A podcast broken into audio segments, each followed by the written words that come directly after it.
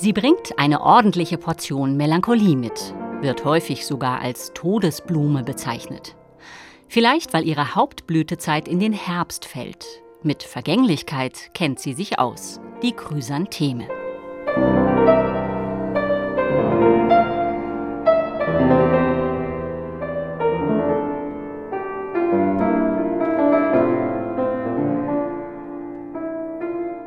Ursprünglich kommen Chrysanthemen aus China.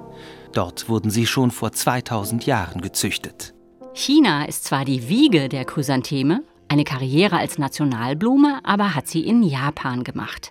Das Wappen des japanischen Kaiserhauses ist eine 16-blättrige Chrysanthemenblüte, Symbol der Vollkommenheit. Im Japanischen heißt die Chrysantheme Kiku, Abendsonne. Der japanische Komponist Toru Takemitsu verknüpft sie allerdings eher mit dem Novembernebel.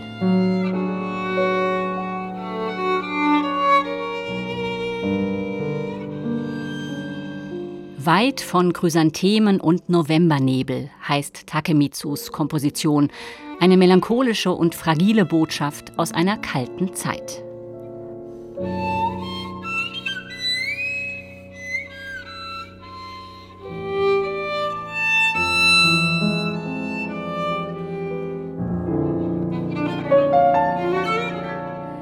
Japan und die Chrysantheme.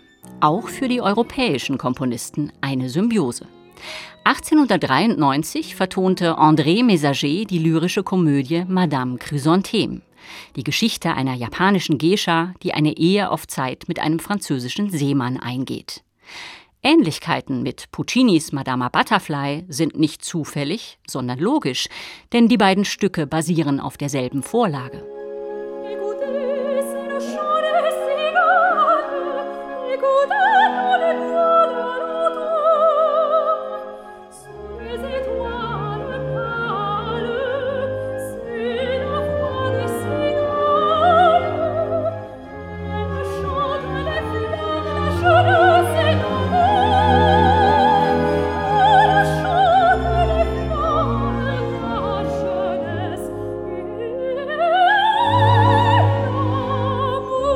Im 19. Jahrhundert breitete sich die Chrysantheme auch in Europa aus.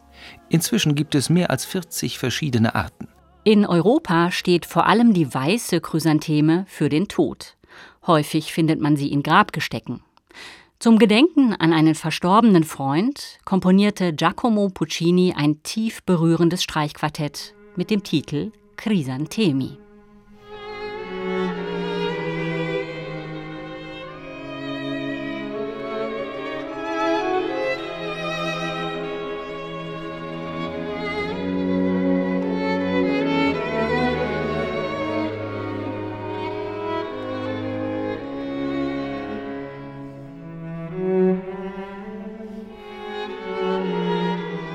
Elegische Melodik, schmerzvolle Seufzer. Später hat Puccini diese Musik auch für den Tod seiner Opernheldin Manon Lescaut verwendet.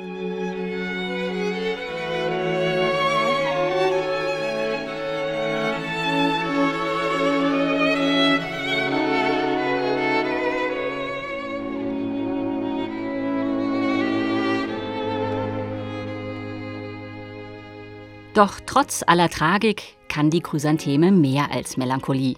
Sie hat sogar eine herzhafte Seite. In Asien werden ihre Blüten gern zur Dekoration von Mahlzeiten genutzt und häufig einfach mitgegessen. Die Blütenkörper werden in Essig mariniert und genossen. Auch ein Öl wird aus der Chrysantheme gewonnen. Außerdem kann man einen aromatischen Tee aus ihr zubereiten.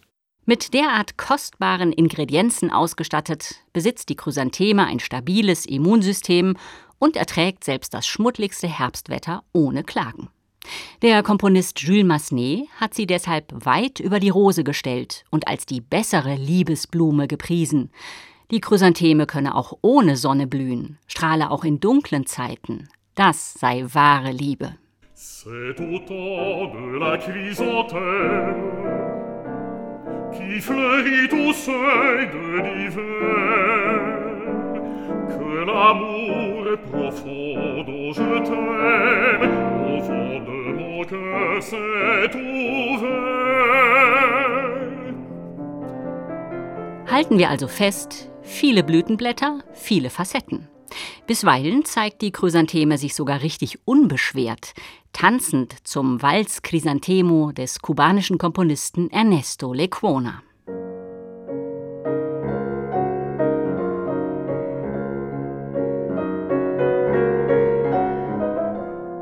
Das klingt nach lässiger Lebensfreude. Tja, ab und zu muss eben auch eine Herbstblume einfach mal den Sommer in die Seele lassen.